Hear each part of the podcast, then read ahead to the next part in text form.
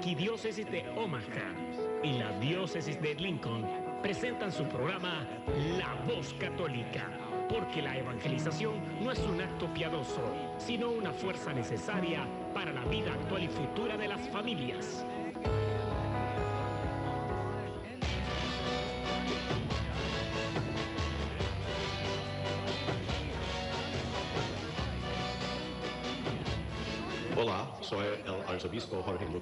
Despónganse a escuchar la voz católica con un mensaje de fe y esperanza.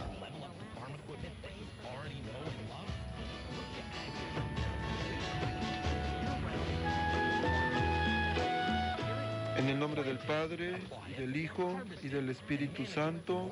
Amén.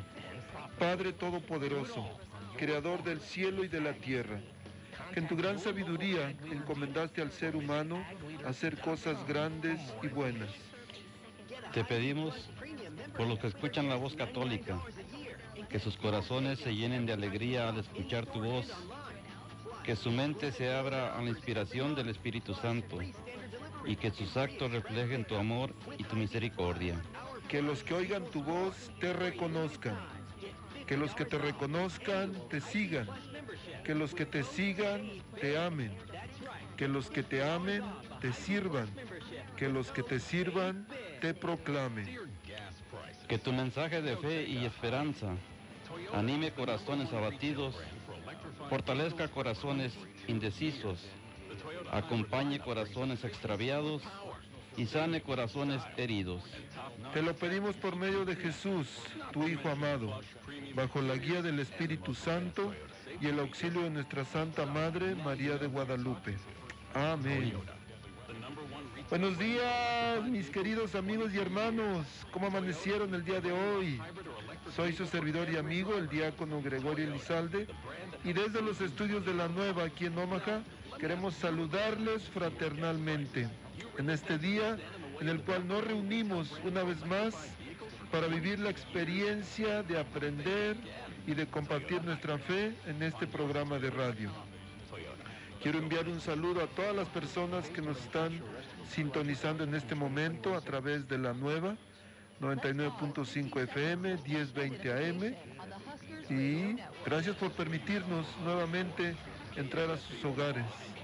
Gracias por permitirnos acompañarles mientras manejan. Nada más truchas con el volante, ¿eh? no se vayan a descuidar. Gracias también porque aún mientras trabajan están pendientes y como dice el dicho, un oído al gato y otro al garabato, ¿verdad? Pero ahí están atentos escuchando la voz católica. Y se vale, por supuesto. También un saludo especial a nuestros hermanos que están presos de su libertad en las cárceles aquí en Nebraska, en el Douglas County, en Lincoln y en otras ciudades del estado y por supuesto en, en todo el mundo. Recuerden que si su señal no se escucha muy bien, pues bueno, hay varias maneras de escuchar, de tener una muy buena señal. Pueden ir a internet, le ponen la nueva Omaha, pueden descargar la aplicación en su lugar donde se descargan las aplicaciones. También pueden ir a Radio Garden, ahí buscan la nueva Omaha, o también en TuneIn Radio, ahí también pueden ponerle. Pero bueno, un saludo a todos y también para los que nos van a escuchar después a través de, Facebook, de podcast. Bueno, también les enviamos un sincero, caluroso, bendecido y fuerte abrazo. Hoy aquí en Omaha, bueno, ya empieza un poquito frío, el termómetro mar, marca 24 grados más o menos. Mañana la iglesia celebra una de las fiestas, para mí es una de las más importantes, por supuesto que hay muchas pero a mí es una de las que espero de verdad con ansia, y es la fiesta de Cristo Rey. Y precisamente de eso estaremos hablando hoy, lo que significa la fiesta de Cristo Rey, cómo podemos hacer a Jesús nuestro Rey. Entonces va a estar interesante y para eso tenemos aquí en vivo y a todo color, en cuerpo y alma, a un, a un hermano que aprecio mucho, lo conocí hace varios años, en, yo creo que por ahí como del 2010 más o menos. Y bueno, hoy está aquí con nosotros, es por primera vez y es una gran bendición para mí recibirlo con un fuerte aplauso al diácono Librado Maíz. Diácono, buenos días, bienvenido. Hola, diácono Gregorio, buenos días, gracias por invitarme. Gracias, diácono. Bueno, el diácono, el- los que no son de por aquí cerquita, el diácono viene de Skylar. Y bueno, vamos a, vamos a estar hablando sobre Cristo Rey y para ir preparando nuestros corazones, para ir empezando a digerir todo este, esto que vamos a, a conocer hoy, que vamos a aprender, a conocer. El, vamos a prepararnos con un canto, un canto de Asenet González que se llama precisamente Viva Cristo Rey. Lo escuchamos y regresamos, diácono, ¿le parece? Sí, claro que sí. Vamos pues.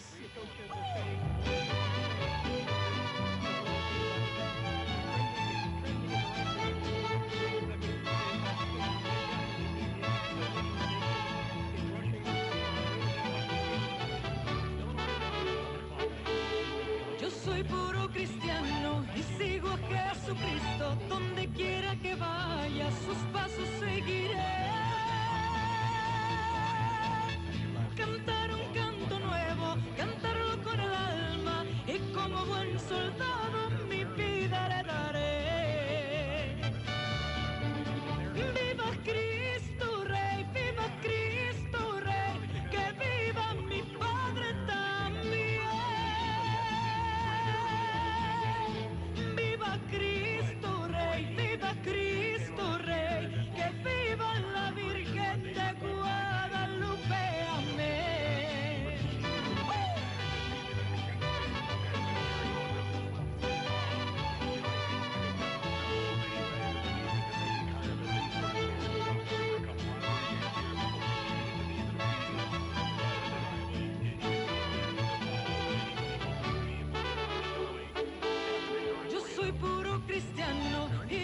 Para Cristo. Si quieren informarse,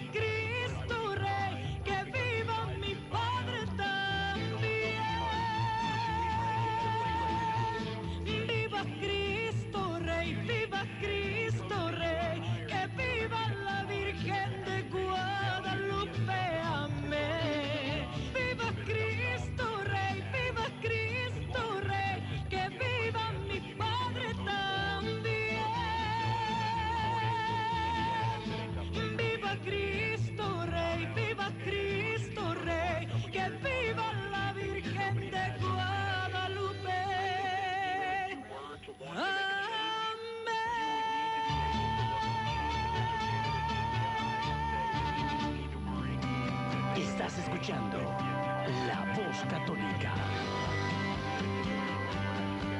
Ah, diácono, no, no, no, ya casi el diácono me quitaba el micrófono para cantar él, dice, esas son las que me gustan, de allá del pueblo, ¿verdad? Con mariachi. Bueno, les decía que vamos a hablar hoy, hoy sobre la fiesta de Cristo Rey. De verdad estoy muy emocionado de tener al diácono aquí con nosotros. El- hay varias cosas que, en las que coincidimos. Bueno, es un diácono también, es de Hidalgo, lo conocí hace aproximadamente 12 años y, desde ahí yo creo que hemos compartido nuestro amor por Jesús. Y en ese, en ese compartir, pues hemos, hemos este, compartido con la familia, por ahí en algunos movimientos también, algunos grupos, algunas parroquias, por supuesto, y algunos viajes también. Bueno, entonces, imagínense, estoy, la verdad estoy muy contento. Bueno, mañana, 20 de noviembre, en el calendario litúrgico, se celebra, como les decía, la solemnidad de nuestro Señor Jesucristo como Rey del Universo, también conocida como la fiesta de Cristo Rey. Y antes de que se me olvide, les recomiendo que hoy o mañana vean la película de, de la cristiada, que en inglés se llama For Greater Glory, que es la, lo que pasó en México en, en tiempos de la cristiada. Aunque la solemnidad de Cristo Rey se instituyó después de la Primera Guerra Mundial, pero Jesucristo fue, ha sido rey desde siempre, es- desde siempre ha sido rey. Entonces es una solemnidad, diríamos, que se instituyó, más, más bien fue una respuesta a la secularización, el ateísmo y el comunismo que existía en ese tiempo. Porque pues, nuestro Señor Jesús, a Él se le dio el poder en el cielo y en la tierra y sobre todo. Entonces, siempre ha sido la, la siempre ha sido Jesús nuestro rey, pero a veces se nos había, o más bien hay momentos en la historia de la humanidad en que nos dejamos, nos dejamos de alguna manera confundir o nos distraemos de nuestro propósito como seres humanos y nos distraen otras muchas cosas. Y esta fiesta instituida de Cristo Rey fue para eso, para combatir tantas ideas que estaban saliendo. Entonces, pero Cristo ha sido siempre nuestro Rey. Pero bueno, no quiero hablar mucho hoy. De hecho, no- casi no me gusta. Pero sí me gustaría que nuestro invitado, por supuesto, nos hable un poquito. Ya escucharon que es diácono, que se llama Librado, pero hay gente que lo conoce, pero hay mucha gente que no lo conoce, diácono. Háblanos un poquito de usted. ¿Quién, quién es el diácono Librado, por favor? Bueno, primeramente quiero agradecerle, Diácono Gregorio, por invitarme, por, estar, por esta oportunidad que me dio de compartir con usted. Como usted decía, nos conocimos por ahí en el año 2010 y desde ahí pues creo que ha crecido una amistad sincera, un cariño fraterno como hermanos, creo yo. Lo aprecio mucho a usted y a su familia y este, pues mi iniciación yo jamás pensaba en mi vida pensaba yo ser diácono, no sabía ni que era un diácono, con eso le digo todo. Pero el Señor este, fue mostrándome el caminar junto a Él, a su lado, y más que nada hoy festejando la fiesta de Cristo Rey. Me voy dando cuenta, voy entendiendo un poco que el Señor es el que ha guiado mi vida desde el principio que tiene planes para cada uno de nosotros. Y solamente, solamente este, bastó con dejarlo que Él guiara mi vida, que Él guiara el caminar hasta donde estoy aquí ahorita. No ha sido fácil, no es fácil para, para llegar hasta este momento. Porque en el caminar este, pues hay muchas piedras que nos tropezamos con ellas. Nos quieren tumbar, nos quieren, nos quieren este, tirar nuevamente.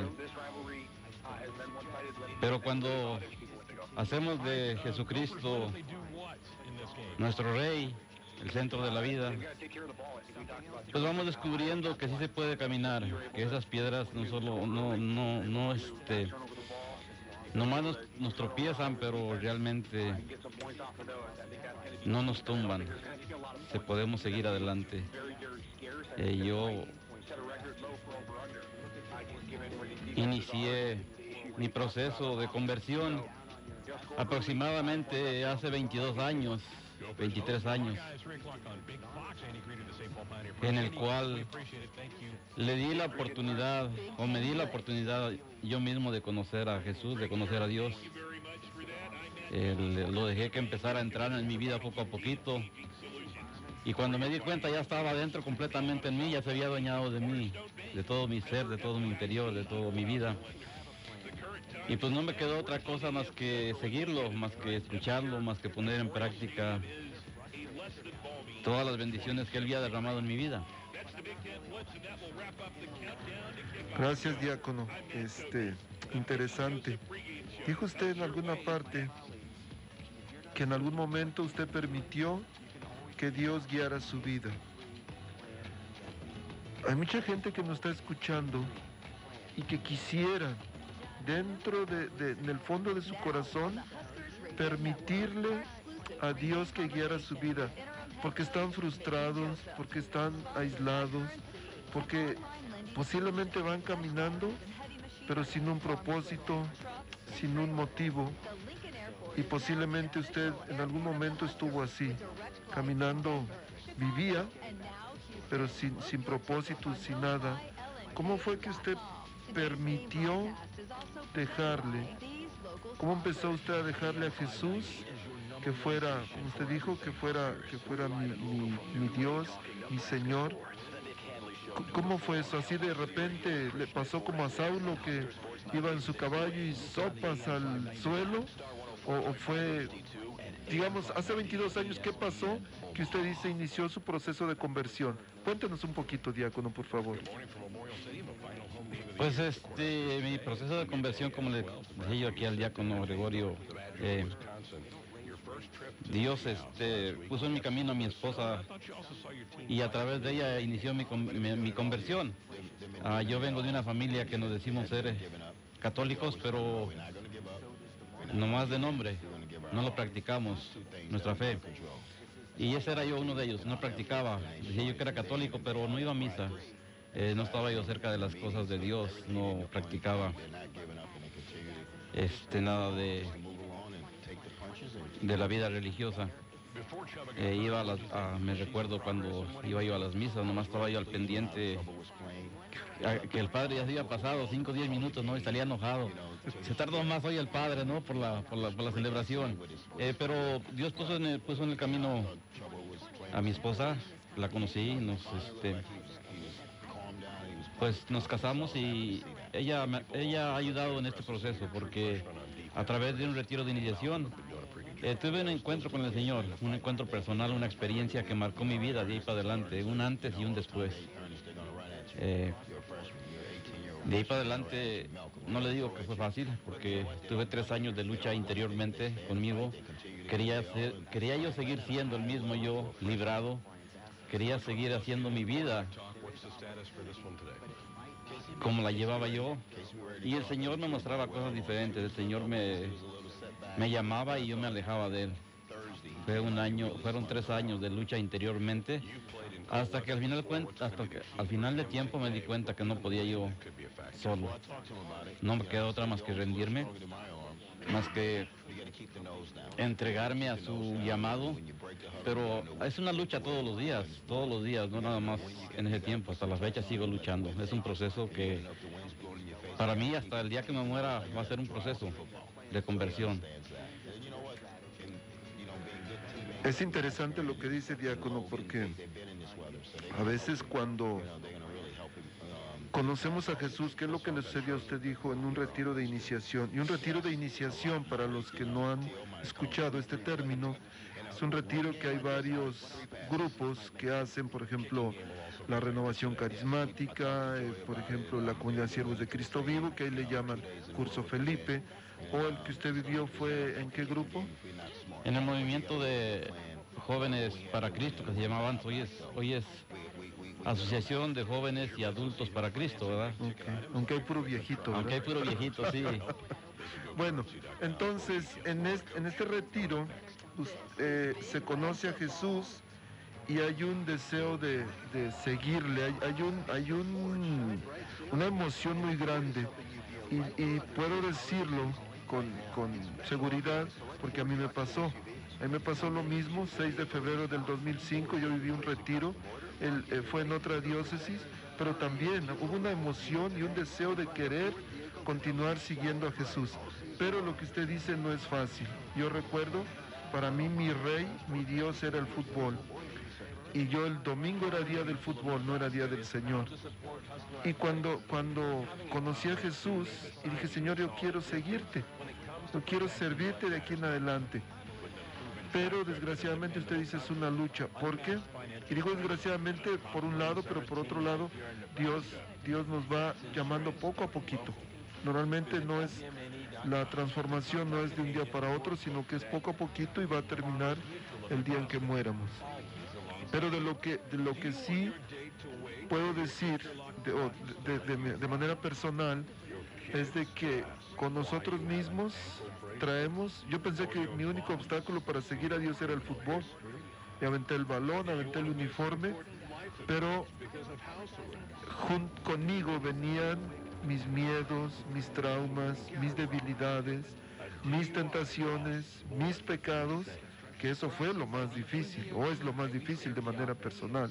Para seguir a Jesús no es la gente, no es mi esposa, no es el ministerio, no es el grupo, sino soy yo mismo, yo mismo, y eso es lo que realmente cuesta.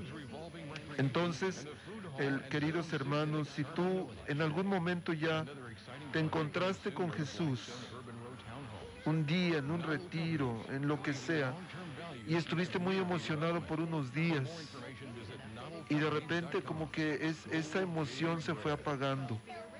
Y ahora hay algunos que, estaban tan animados y ahora ya ni a la iglesia van, iban al grupo y hacían muchas cosas, y- digo el grupo porque hay muchos grupos, y estaban bien emocionados, pero ahora ya se fueron como apagando, se les fue apagando la mechita y ahora ya ni a la iglesia van. Pero ánimo, ánimo, les digo, no tengan miedo, Dios siempre nos va a estar esperando, así como al hijo pródigo, dice que cuando todavía venía regresando, cuando iba regresando el hijo pródigo, de lejos el papá lo miró. Lo que quiere decir que ese papá diario, diario lo estaba esperando. Y así es Dios, que nos está esperando diariamente con los brazos abiertos. Y si, y si tú ya has perseverado, estás caminando con Jesús, pero hay momentos en que dices, bueno, Señor, él parece que en lugar de ir para adelante voy para atrás, tranquilo, es parte de nuestro caminar.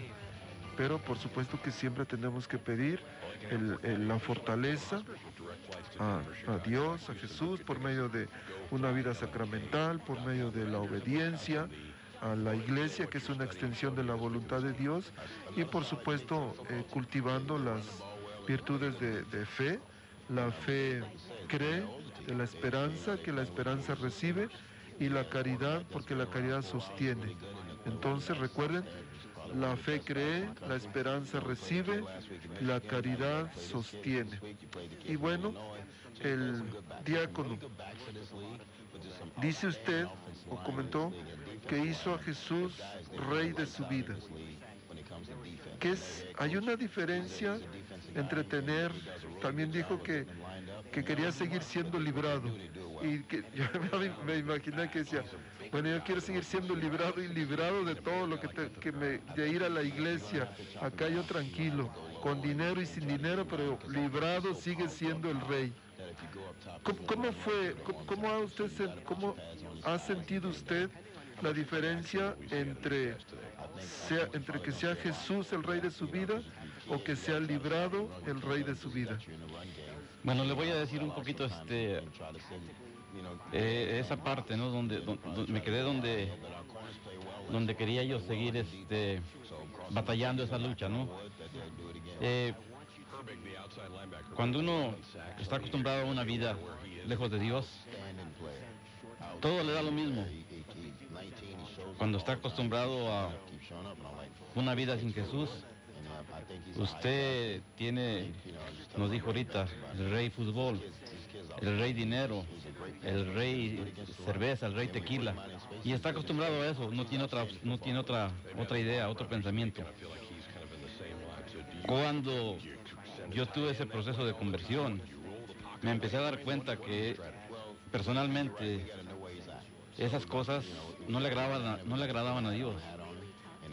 Yo generalmente los días viernes, cuando salía de trabajar, me gustaba ju- jugar billar, me iba al billar. En ese cambio, en ese proceso de conversión, eh, me acuerdo muy bien porque esto, esto marcó mi vida muy fuerte. Eh, llegué a la casa, mi esposa me arregló, me arregló la ropa, me bañé, me fui al billar. Y entré al billar y me di cuenta que todas las personas, eh, no, e- ellos no, ellos no me miraban, pero, pero yo sentí que las personas me estaban este, señalando, apuntando hacia mí, ¿no? Y salí frustrado de ahí, salí, salí enojado, llegué a la casa enojado y mi esposa riéndose porque ella ya sabía el proceso que estaba yo pasando. Eh, llegué a la casa y me di cuenta que, que esa no era la vida que Dios me había, que Dios me estaba dando, que esa no, esa no era la vida que Dios quería para mí. Ah. De ahí me empecé a hacer dócil a su palabra, a su pensamiento. Este, ahora con mucho orgullo, con mucha alegría le puedo decir que llevo, ¿qué será? 15 años y yendo a misa todos los domingos y participando lo más que pueda, sirviendo a la misa lo más que puedo. Entonces, de ahí marcó mi, mi antes y, y mi principio. Empecé a alejarme de los vicios. Eh, hace poco nos, nos- decía un sacerdote que todos tenemos un pecado favorito, ¿verdad? Porque lo hacemos y lo volvemos a hacer y lo volvemos a hacer, ¿verdad? Pues este, yo tenía muchos, no nomás uno. Y el Señor este, ha ido cambiando, no digo que, que no sigo pecando, sigo pecando porque soy, soy pecador. Mi naturaleza es, pecaminosa. Pero ahora tengo la, la, la, la bendición de Dios que cuando, cuando cometo un pecado, cuando cometo un error, siento, cuando mi cuerpo siente inmediatamente que estoy haciendo, que estoy actuando mal, que estoy este, sacando a Dios de mi vida, porque los pecados nos alejan de Dios, nos, nos distraen de la mente y del corazón. Por supuesto que sí, pero tenemos un Dios amoroso, un Dios bueno, un Dios misericordioso, que nos da la oportunidad de reconciliarnos con Él. No importa en cuánto lodo nos hayamos revolcado, pero Él nunca nos va a acusar, al contrario, siempre va a estar ahí, este, listo y esperando para perdonarnos. Diácono, el- me imagino que alguna vez usted cuando andaba por allá en el, en el billar, en, la- el tequila, escuchaba las canciones de Chente Fernández, ¿no? bueno, hay una que a mí me gusta mucho y es muy apropiada para la, para la fiesta de, que, de mañana y se llama El martes me fusilan. Esa- y, y siempre me pega en el corazón. Vamos a escucharla y regresamos un regresamos a dialogar un poquito más, ¿le parece? Claro que sí, encantado. Ok, vamos con Chente Fernández.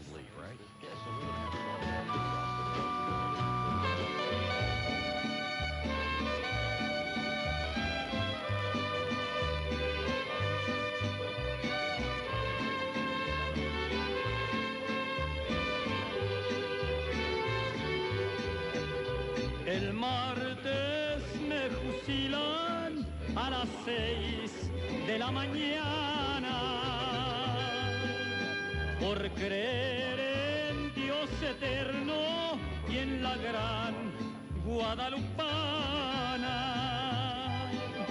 Me encontraron una estampa de Jesús en el sombrero, por eso me sentenciaron, porque yo soy un cristero. Es por eso el martes por la mañana. Matarán mi cuerpo inútil, pero nunca, nunca mi alma. Yo les digo a mis verdugos que quiero me crucifiquen entonces usen sus rifles.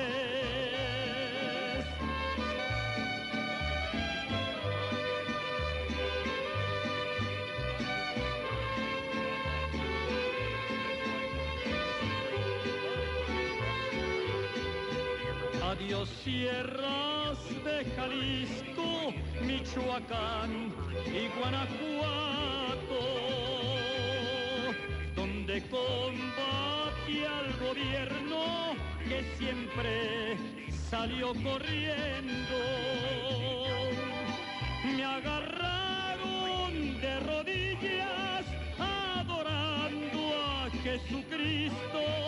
Sabían que no había defensa en ese santo recinto. Soy labriego por herencia, jalisciense de naciencia. No tengo más Dios que Cristo, porque me dio la existencia.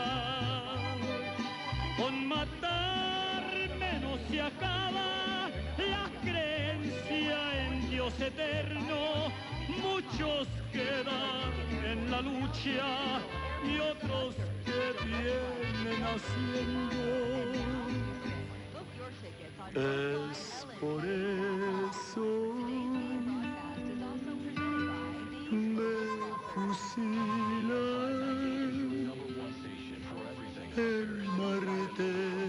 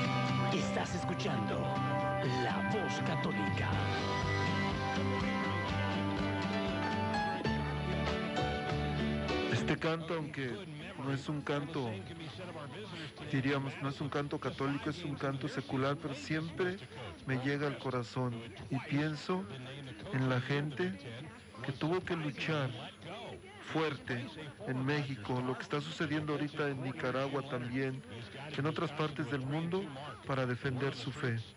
Pero al final Jesús, va a triunfar, por supuesto, en los corazones de las gentes. A raíz de esa lucha en México salieron muchas, muchas vocaciones. Michoacán, Jalisco, Guanajuato, uno de los, de los estados donde fue más fuerte esta resistencia de los cristeros. Es una tierra muy fértil de vocaciones al sacerdocio y a la, a la vida religiosa. Diácono, cuando usted se encontró con Jesús, como algunas gentes se han encontrado, como algunas gentes no se han encontrado con Jesús, porque a veces se busca un Jesús muerto, Jesús que, cami- que caminó el Calvario y que fue muerto, pero ¿cómo es para, cómo es para usted o cómo podemos entender que Jesús realmente está vivo, que está vivo y sobre todo que está esperándonos?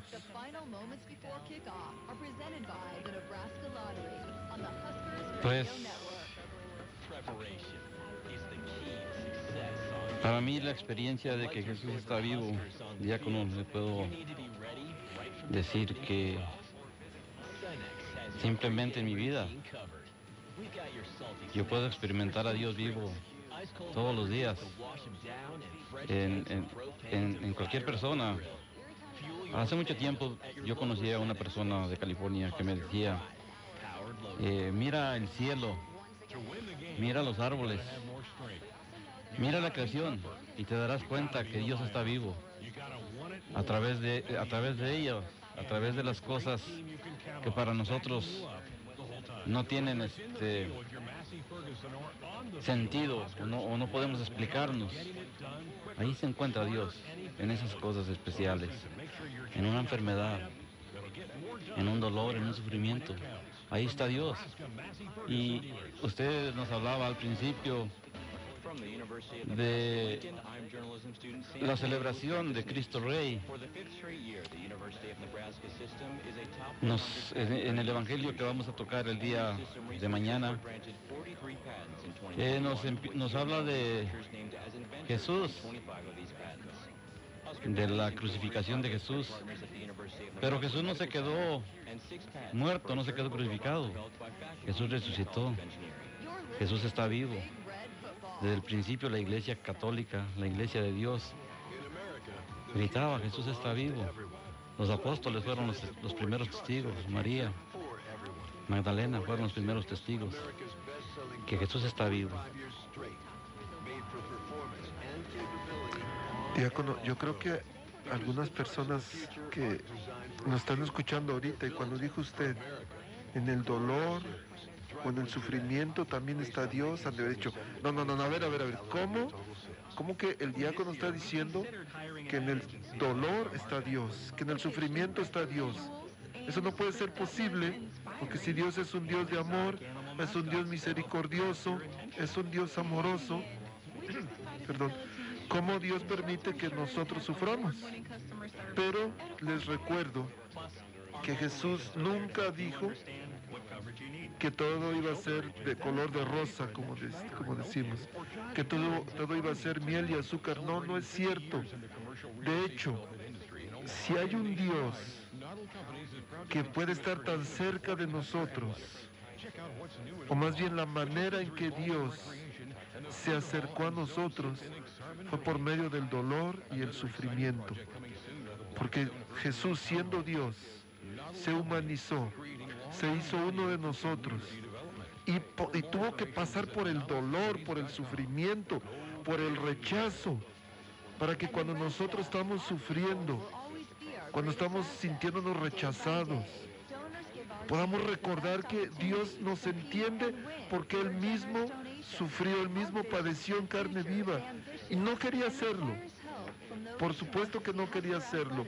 Hace como ocho años estaba yo en el hospital en México, me fui de emergencia, mi madre estaba en el hospital le había dado un, un- derrame cerebral y estaba, estaba toda inquieta en la cama del hospital, que no quería, digamos, no, no quería estar ahí sufriendo. Y yo decía, Señor, ¿por qué permites que mi madre sufra? Ella es buena. ¿Por qué? Y en ese momento se me vino a la mente el pasaje del jueves santo, cuando Jesús se va a orar al monte de los olivos. Y dice que, que una angustia, él tenía una angustia, porque sabía lo que se le venía. Y no quería sufrir, siendo Dios no quería sufrir. Y dijo, Padre, si es posible, aparta de mí este cáliz. Apártalo. No permitas que yo lo beba, porque va a ser doloroso, porque va a ser humillante. Y en este momento te digo a ti, querido Radio Escucha, posiblemente estés pasando por un momento difícil, una enfermedad que no esperabas, un accidente, algo difícil, en el que incluso te sientes alejado o alejada de Dios, que sientes, Dios, ¿dónde estás? Si yo te necesito aquí en este momento en el que estoy sufriendo, en el que me siento solo. Pero ahí está Dios. Solamente tenemos que hacer lo que hizo Jesús. Dijo, Padre, mas no se haga mi voluntad, sino la tuya. Mi madre estuvo los últimos ocho años de su vida, le hacían diálisis cuatro veces por día, unos dolores tremendos, pero nunca se quejó de Dios. Yo a veces le hablaba, según para animarla, y el animado era yo, porque aún en su sufrimiento ella decía, ella pedía que, que la llevaran a la misa o a veces iba gente a llevarle la comunión, sacerdotes iban y le daban la unción de los enfermos varias veces. Es algo, por favor, si tiene una persona enferma en casa, busquen, vayan a su parroquia, busquen que le lleven la unción de los enfermos, que se confiesen, que reciban la Eucaristía. Es- es el pan de vida, es una manera de hacer de Jesús nuestro Señor. Y diácono decía usted, yo puedo constatar que Jesús está vivo. Y por supuesto, y podemos hablarle, podemos dialogar con Él, así como estamos dialogando usted ahorita y yo, como dialogamos con la esposa, con un amigo, no sé, con cualquier persona, podemos hablarle a Dios. Y Él nos escucha. Y Él también nos responde. Pero a veces no nos gusta que nos responda porque nos responde con algo. Queremos que, que nos responda como nosotros queremos, no como no a la, a la voluntad de Él. Y es a veces cuando estamos hable y hable con Él, pero no le permitimos. ¿Y cómo vamos a escucharlo? Él nos va a hablar en nuestra conciencia, en el silencio. Si hay algo, lo más importante que hizo Jesús al venir a la tierra, por supuesto que fue, vino a salvarnos, vino a rescatarnos, pero también vino a enseñarnos que lo más importante era estar en comunicación con Dios. Y por eso dice la Biblia en los cuatro evangelios que Jesús se apartaba a orar. Se apartaba a orar, incluso dejaba a sus discípulos ahí cerquita y él sí iba a orar en silencio. ¿Por qué? Porque esa relación, esa conexión, ese diálogo con Dios, para él era lo más importante de enseñarnos a nosotros que teníamos que hacerlo. Sí, fíjese, diácono, que ahorita que estaba usted hablando de, su mamá, se me vino a la mente este, igual lo de mi mamá, ¿no? Este, ahora de la pandemia, ella tuvo esa enfermedad y desafortunadamente se fue, pero en ese proceso estaban mis hermanos allá en la casa con ella. eh, tuvimos un doctor que el doctor dijo que nos podía ayudar en la casa, que se podía quedar con nosotros con la enfermedad que de lo contrario si la llevábamos al hospital pues ya no la íbamos a volver a ver. Entonces todos mis hermanos optaron por quedarse con ella. Eh, en los últimos momentos de su vida, todos mis hermanos como humanamente querían que se quedara con, no querían que se fuera, que, no- que partiera, querían que se que se quedara con ellos, no ellos le decían que no se muriera porque ya estaba eh, ya estaba en ese momento de, de partir. Eh, yo estaba yo mirando todo por, por, este, por la tecnología, gracias a Dios tenemos la tecnología donde podemos ver todo, ¿verdad? De, un lado a otro. Y en ese momento me entró a- a mi mente, empecé a pedirle a Dios que se la llevara, porque ella decía también que estaba cansada, que ella quería irse. Y mis hermanos no se soltaban de ella, no querían que la dejara, no, no querían que se fuera. Y en ese momento yo, yo pensando y reflexionando, nosotros no somos de esta tierra, somos de Dios. Es mejor que se vaya con Dios. Eh, gracias a Dios se había preparado, no sé qué tanto, pero se había confesado, este, iba a la misa, comulgaba fre- frecuentemente o cada, cada fin de semana. Y estaba, digamos que de una manera espiritual, no sé qué tanto, no sé qué tanto por ciento bien, ¿verdad? Porque solamente Dios sabe, pero, pero estaba haciendo una, una, una, una, una vida agradable a Dios, pienso, en la manera que estaba. Y en ese momento llegó a mi pensamiento que era mejor que la dejaran ir mis hermanos. Y hablé con ellos. En lugar de que, en lugar de que le digan que se quede, pídanle a Dios que ya se la lleve, que descanse. Y gracias a Dios me dio ese, ese, ese, ese privilegio de que no, no tardó más de medio minuto o un minuto en lo que en lo que yo empecé a decirle eso a mis hermanos, empecé a pedirle a Dios en ese momento ahí todos. Y, y mi, mi- mamá cerró los ojos y se fue. Entonces, ¿qué más puedo, qué más puedo decir? Que Dios está vivo y que nos escucha siempre. En el corazón lo tenemos pendiente 24 horas al día. Ah, esperando a que le hablemos. Diácono, mi madre estaba entubada, estaba, estaba muy enferma y ya no había, ya no había esperanzas. Y me dice, pero no estaba entubada, la iban a entubar y me dice el doctor, ¿quieres que la entubemos? Y le digo, ¿qué es la diferencia? Yo estaba con ella en ese momento. Dice, lo único que vamos a hacer es prolongar su agonía. Pero tú decides. Y en ese momento dije, pues no, yo, yo no quiero que muera, pero también dije las palabras, Señor, si mi madre está preparada, está lista para irse contigo, llévatela. Pero en ese momento el diablo me atacó con una mentira y me dijo, y, y- y puedo, puedo escuchar, me dijo, ah, ajá, ¿cómo no? ¿Quieres que la maten ya, verdad? Para que ya no tengas que estar con ella, para que ya no tengas que estarle hablando por teléfono, para que ya no tengas que estarle mandando dinero.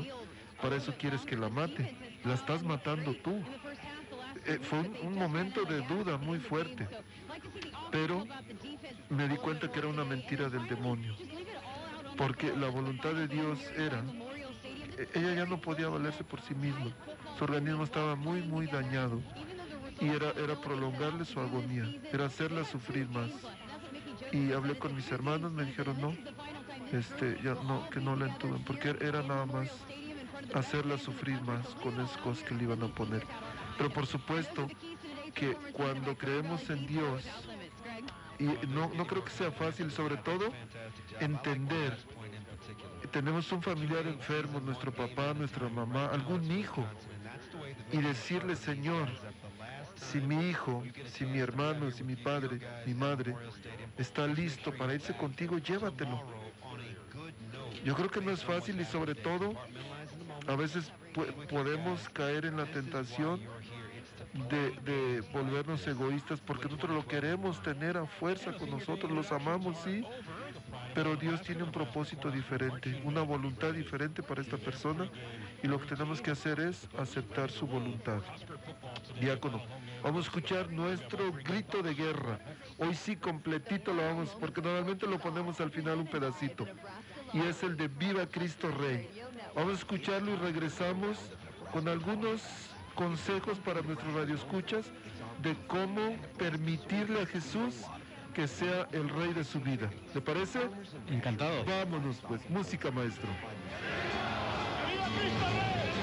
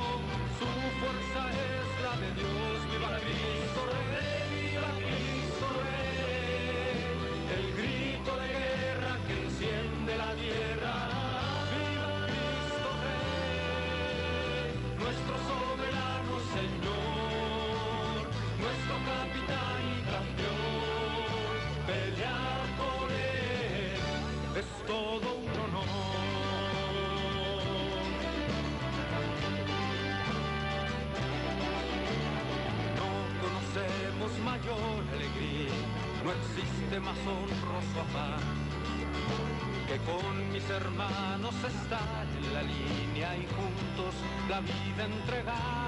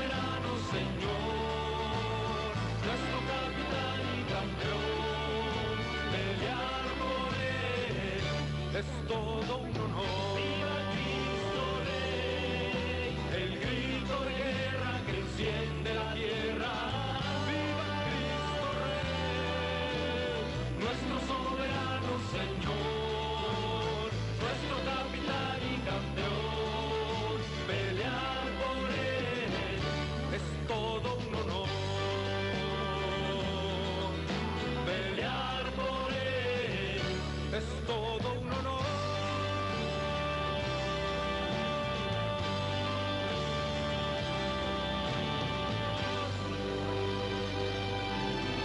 Estás escuchando La Voz Católica.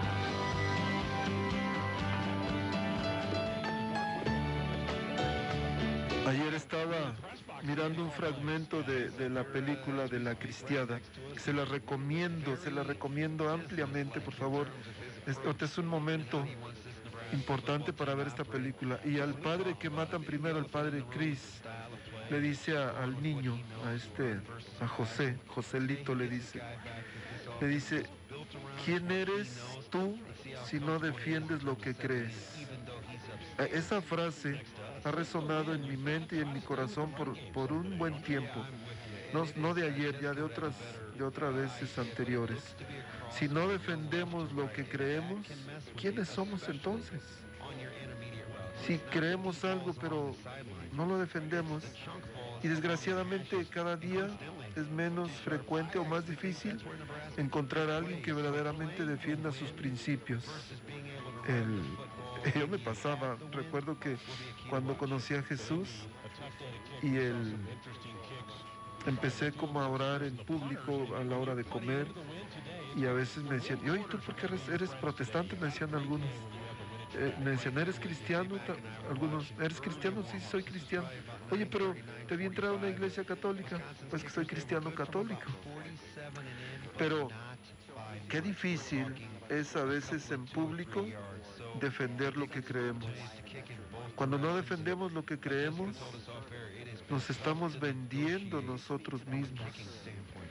Cuando estamos cediendo a lo que a lo que creemos y por ejemplo en el valor de la familia, en la fe, en, por ejemplo la Virgen de la, la Virgen María, Madre de Jesús, que Jesús nos la dejó en la cruz y a veces la atacan tanto y nosotros nos quedamos callados.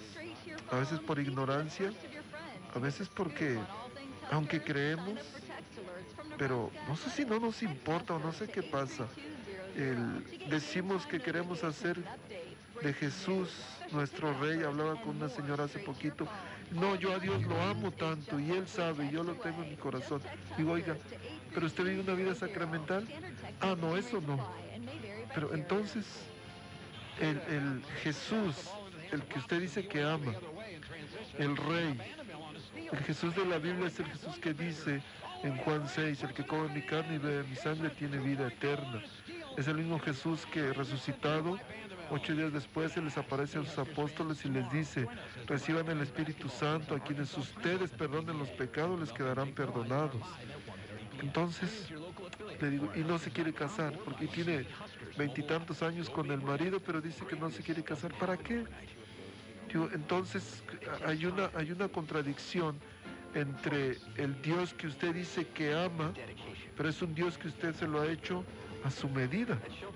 No es el, el- Dios verdadero, el Dios de amor. Diácono, ¿cómo pudiera la gente que nos está escuchando permitirle a Jesús ser el verdadero rey de su vida? Pues yo creo que tendríamos que dejarlo que Él gobierne primeramente nuestras familias, nuestras amistades. Tendríamos que dejarle a Jesús todas esas cosas en las manos de Él. Si realmente queremos que Jesús sea el rey de nuestra vida, el que gobierne Tendríamos que ponerle en las manos a mi esposa, a mis hijos, a mis hermanos. Tendríamos que ponerle en las manos a nuestras amistades, a nuestros vecinos. Tendríamos que ponerle en las manos muchas veces el pasado que traemos, un pasado doloroso, triste, eh, de enfermedades, de pecados, de violencia. Tendríamos que dejarle en las manos el presente, lo que estoy viviendo ahora. Y tendríamos que ponerle en en las manos también el futuro. El trabajo, el estudio, la escuela, la enfermedad, pero también la salud.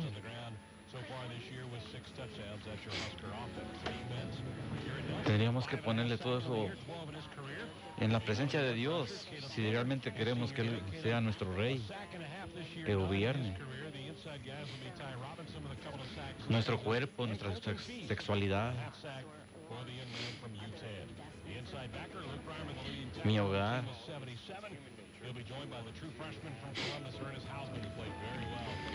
mi vida política, mi vida social, mis oídos, mi mente, que es la que más nos presiona, mis ojos, mi lengua, porque hay veces es la que nos hace hablar y decir cosas. Con demasiada frecuencia. La manera de, com- de comer, de compartir.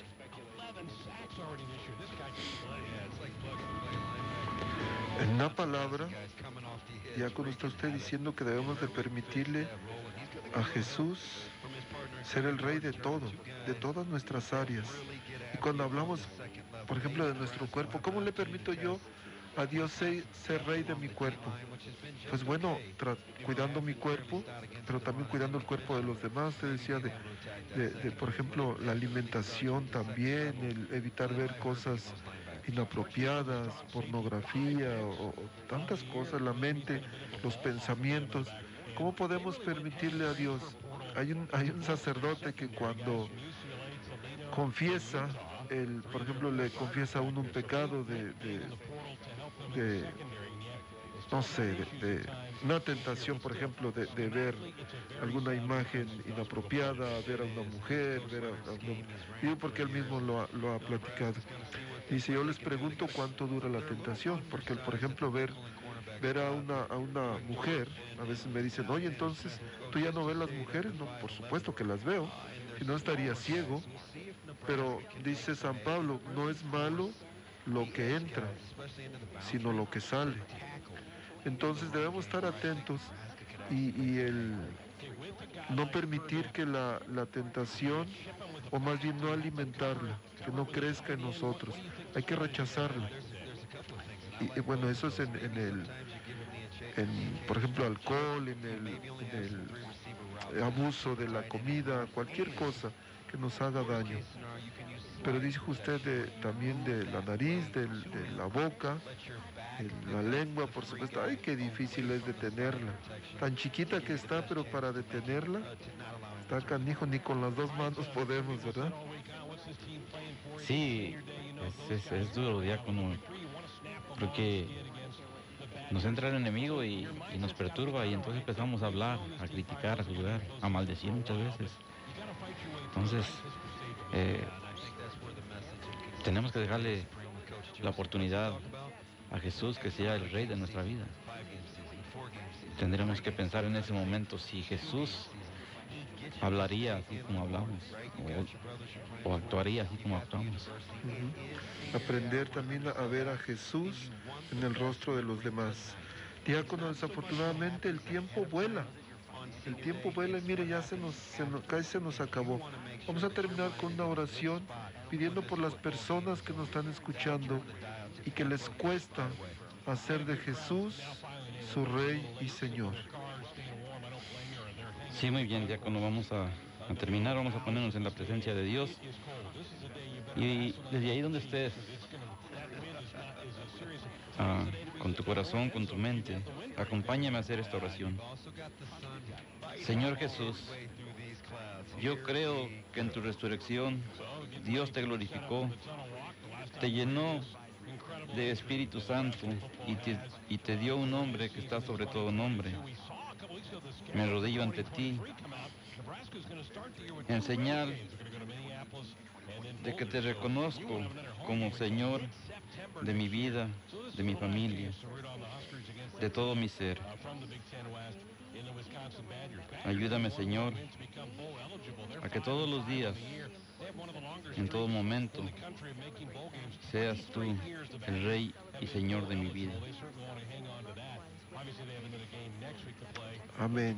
Diácono, muchísimas gracias por acompañarnos. Muchísimas gracias a ustedes que nos han permitido llegar hasta sus hogares, que nos abren las puertas cada semana. Gracias también aquí a DJ, DJ, a Juan, que está acá en los controles, siempre atento. Gracias Juan. Y a ustedes por ser fieles, este Radio Escuchas, que Dios los bendiga. Diácono, un gusto y no va a ser, es la primera, pero no va a ser la última, ¿eh? Muchas gracias, diácono, por invitarme y que viva Cristo Rey. ¡Que viva! ¡Viva Cristo Rey! La arquidiócesis de Omaha y la diócesis de Lincoln presentaron su programa La Voz Católica, porque la evangelización no es un acto piadoso, sino una fuerza necesaria para la vida actual y futura de las familias. Gracias por escuchar la voz católica. Recuerden que nos reunimos mañana en la Santa Misa. Que Dios los bendiga en el nombre del Padre y del Hijo y del Espíritu Santo. Amén.